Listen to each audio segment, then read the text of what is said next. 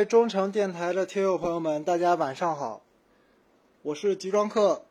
今天是北京时间二零二一年七月三十号的晚上。那么这这一期是我们中诚电台开播以来的第四期节目。这期节目主要跟大家分享三个话题。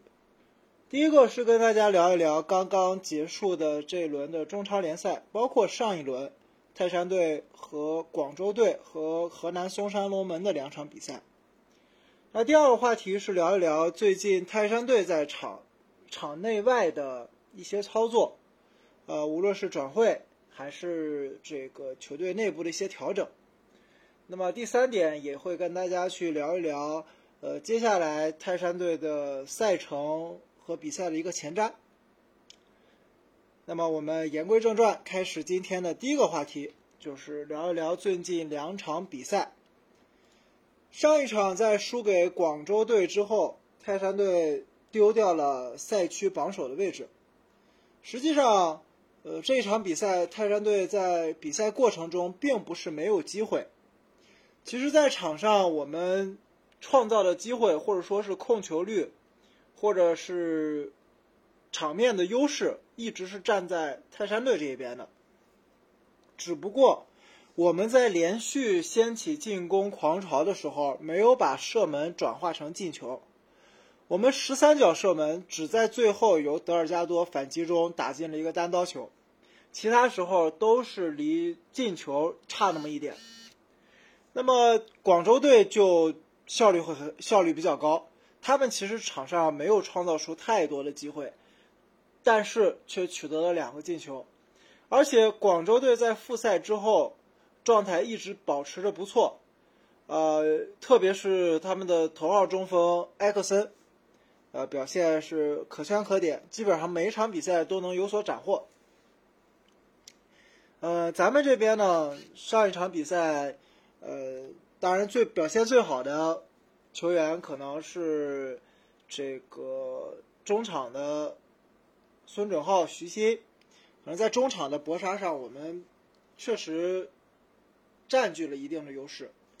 呃，但是呢，其他的一些球员，特别是锋线的球员，表现就没有那么好。呃，但是本场比赛，今天晚上的这一轮比赛呢，泰山队呃调整的很快，我们二比零很轻松的击败了河南嵩山龙门。呃，尽管。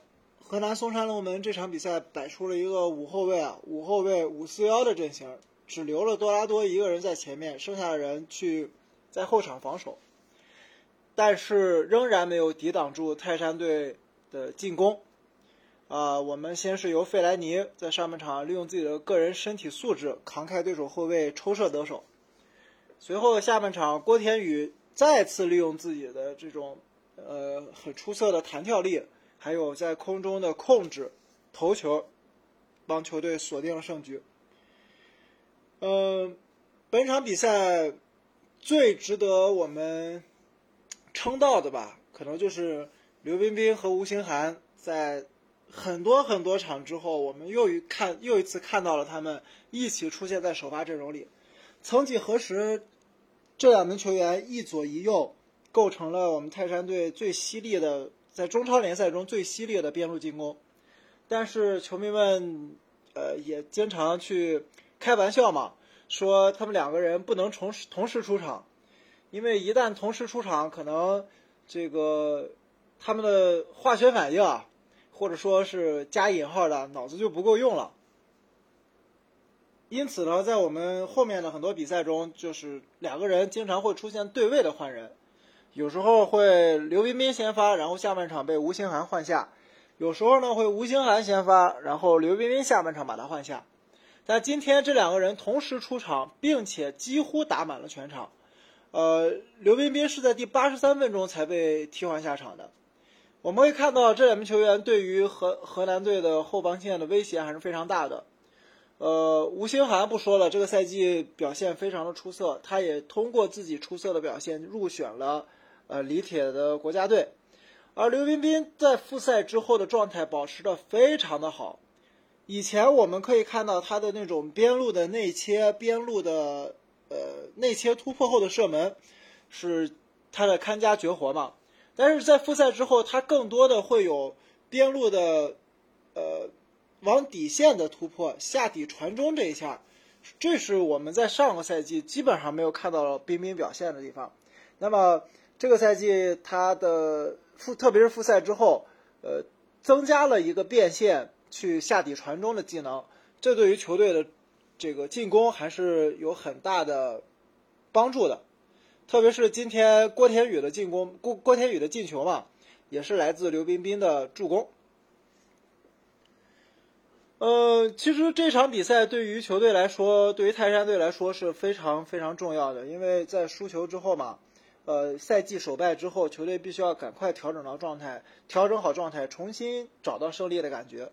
正好面对的对手也是比较弱的河南队，我们也是，呃。算是一扫首回合被对手一比一逼平的这种郁闷吧，在比赛中一直控制着场上局面，最终拿下了胜利。我相信这场比赛也让很多泰山队的球迷长舒了一口气。我们没有连续不胜，我们重新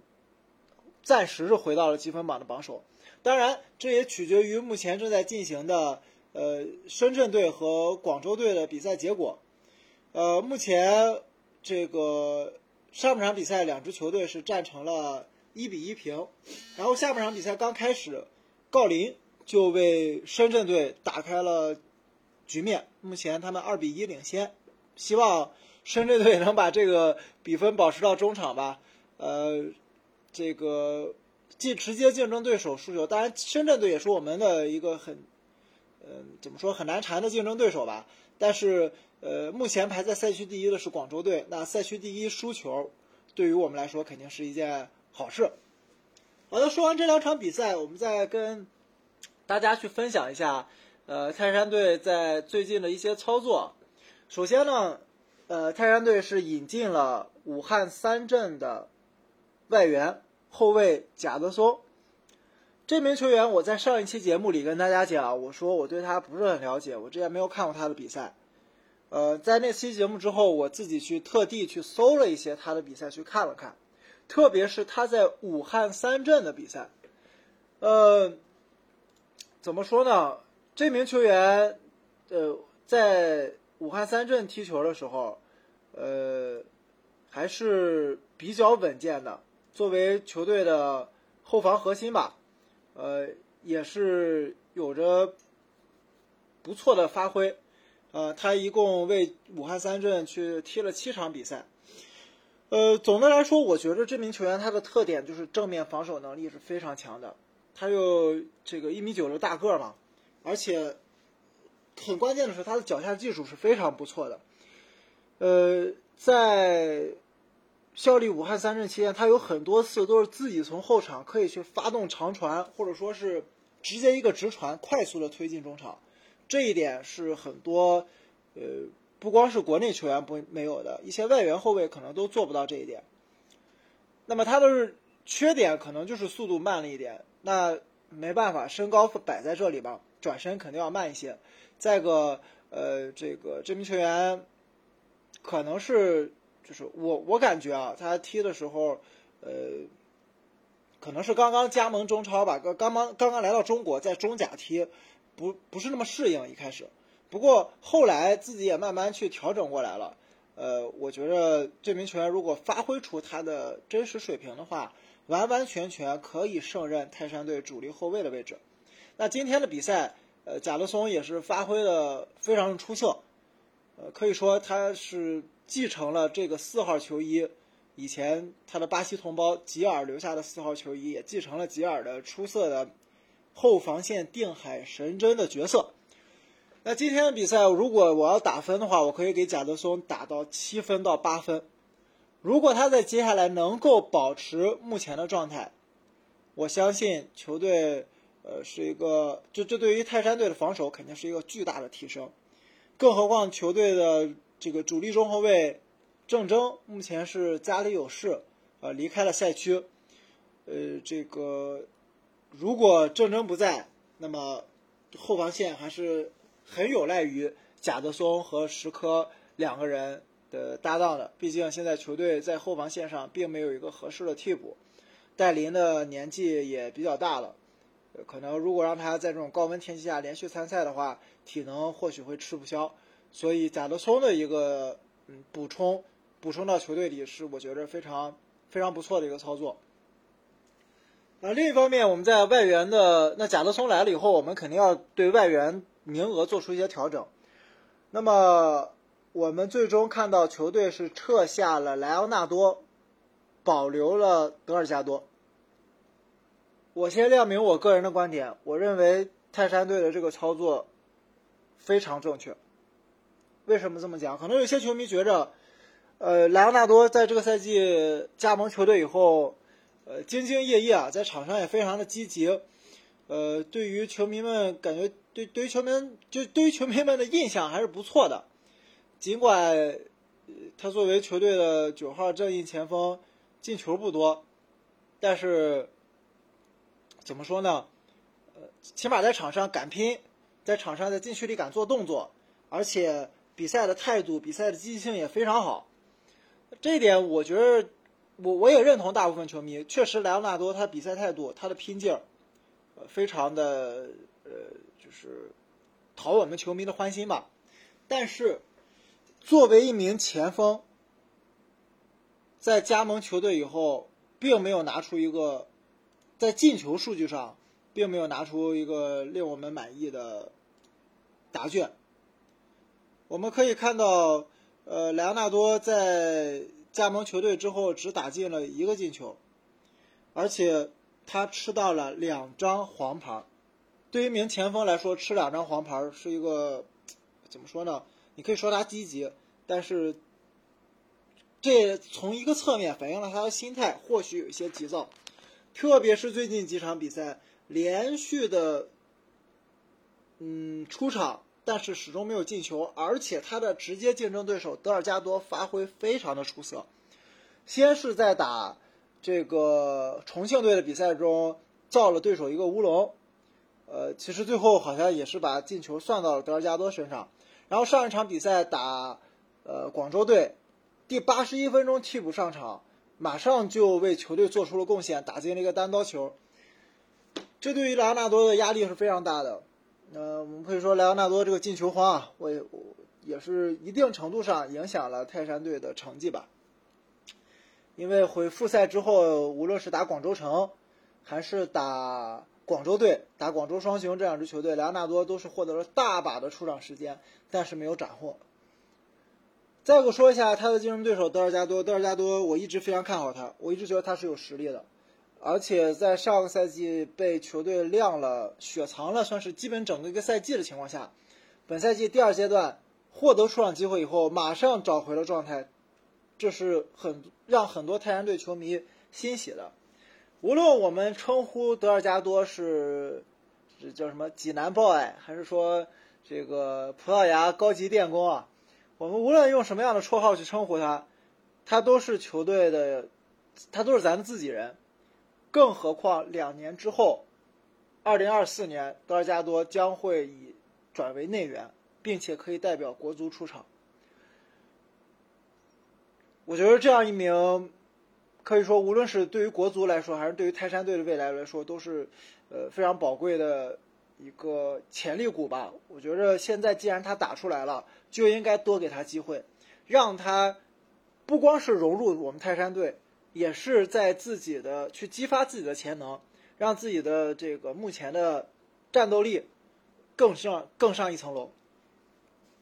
那么，既然我们留下了德尔加多，呃，我们也可以去期待一下德尔加多能够在接下来的比赛中有有进一步的斩获。今天对阵河南队的比赛，德尔加多也是首发搭档郭田雨。我们可以看到，德尔加多出场搭档郭田雨的时候。小郭他在场上获得的机会和他在场上踢的是不是更舒服？我相信大家所有球迷们都有目共睹。郭天宇可能更适合搭档德尔加多，而不是莱昂纳多。我想郝指导可能也是从这一点考虑吧，最终选择替换下了莱昂纳多，而保留了德尔加多。当然，我刚才说的那些仅仅是呃去评判。泰山队去撤换外援，把谁撤下来，来补报贾德松这件事儿的呃一个评价。呃，我并没有觉着莱昂纳多这个球员不好。呃，我也说了，莱昂纳多他在场上的拼劲儿是我们非常喜欢的，而且他在禁区里敢做动作这一下，呃，让我们看到了当年这个几名巴西外援，特别巴西前锋在泰山队的这个高光的影子吧。那今今天河北队也是官宣了莱昂纳多租借加盟，我们也希望，呃，已经去了苏州赛区的莱昂纳多能在接下来的几场比赛里有所斩获。打破他在中超的比较长时间的进球荒吧，也是找回自己的信心。为因为莱昂纳多的合同还比较长，他也很年轻。如果他能找回状态，找回他在日本联赛的那个状态，我相信下个赛季我们还能看到泰山队的九号为球队摧城拔寨。我们说完前两个话题，第三个话题就是。看一下泰山队接下来的几场比赛的情况，因为我们这个深圳队和广州队的比赛还没有结束，现在还不清楚两个队这个二比一的比分能不能保持到中场。呃，接下来泰山队会先在呃八月二号下个星期一，呃迎来青岛队的比和青岛队的比赛。其实打青岛队的比赛，我觉着，嗯，球队。哪怕轮换阵容啊，让一些替补球员上来，应该也能轻松的击败对手。呃，毕竟青岛队现在的硬实力上还是有一定的欠缺的。呃，这个接下来打完青岛队之后呢，还要面对本赛季可以说是最重。接下来我们能知道赛程的比赛里，泰山队最重要的一场比赛就是要打深圳队。首回合打深圳队，呃，我们最终跟对手打成了二比二，但实际上在场面上，深圳队是占据主动的。我们全场只有四脚射门，我们借助这四脚射门，凭借费莱尼一个人的个人能力，是艰难的逼平了深圳队。呃，如果不是深圳队自己没有把握住机会啊，呃，我们很有可能就输掉这场比赛了。那么次回合面对深圳队，呃，可能。呃，我我们有一个好消息，就是对方的主力中后卫外援普拉利甘吉，呃，这个报销，受伤报销，没有办法参加次回合的比赛。那这对于我们的锋线球员来说，可能会是一个好事儿，因为深圳队另外的后卫，无论是呃袁敏成，无论是张远，呃，可能他在呃在在包括葛振。这些球员他在身体对抗上应该是扛不住郭天宇、费莱尼的轮轮番轰炸的。那么，我觉着第二回合如果我们能够贯彻好郝指导目前的比较丰富的进攻套路，呃，我相信球队能在进攻上有所斩获。那么我们在防守上有了贾德松的助阵，可能在对于卡尔德克啊、对于金特罗，包括呃这赛季发挥出色的这个。目前还是香港香港球员戴伟俊，呃，如果有了贾德松的助阵，可能会好一点，球队的这个防守上可能会好一点。我觉，所以我还是会谨慎看好泰山队在呃八月五号对阵深圳队的比赛中取得一个比较好的成绩。然后转转手转头过来，八月八号再打广州城，我希望泰山队能够因为。第一次打广州城那场比赛，我也在节目里说了，我说可能是球队还没有找到状态。呃，因为我们可以看到，从国家队回来的那几名球员好像状态都比较一般。那么，经过了后面的几场比赛，对于沧对沧州雄狮啊，对重庆两江竞技啊，再包括今天对荷兰队比赛调调整之后，呃，我相信泰山队在硬实力上还是要比广州城要强一些的。呃，最后一场打沧州雄狮嘛，我这个目前沧州是赛区垫底，呃，这个我觉着如果正常发挥，嗯，问题不大。好的，我们在盘点这个前瞻完这四场比赛之后，所以我觉得泰山队理想的情况下，能在后面的四场比赛拿到至少十分的分数。如果我们能拿到十分以或者甚至拿到十二分的话，在接下来争冠组的比赛中，就会带着一个比较大的积分优势去挑战苏州赛区的球队，因为我们知道苏州赛区的这个呃排在第一的上海海港，目前呃包括后面长春亚泰、上海申花。呃，河北队和国安队可能都会在接下来的比赛中有更好的，就是他们都会去尽可能争取分数，因为相对来说，呃，在苏州赛区后面的几支保级球队的实力要弱于广州赛区了，而且苏州赛区目前少赛一场，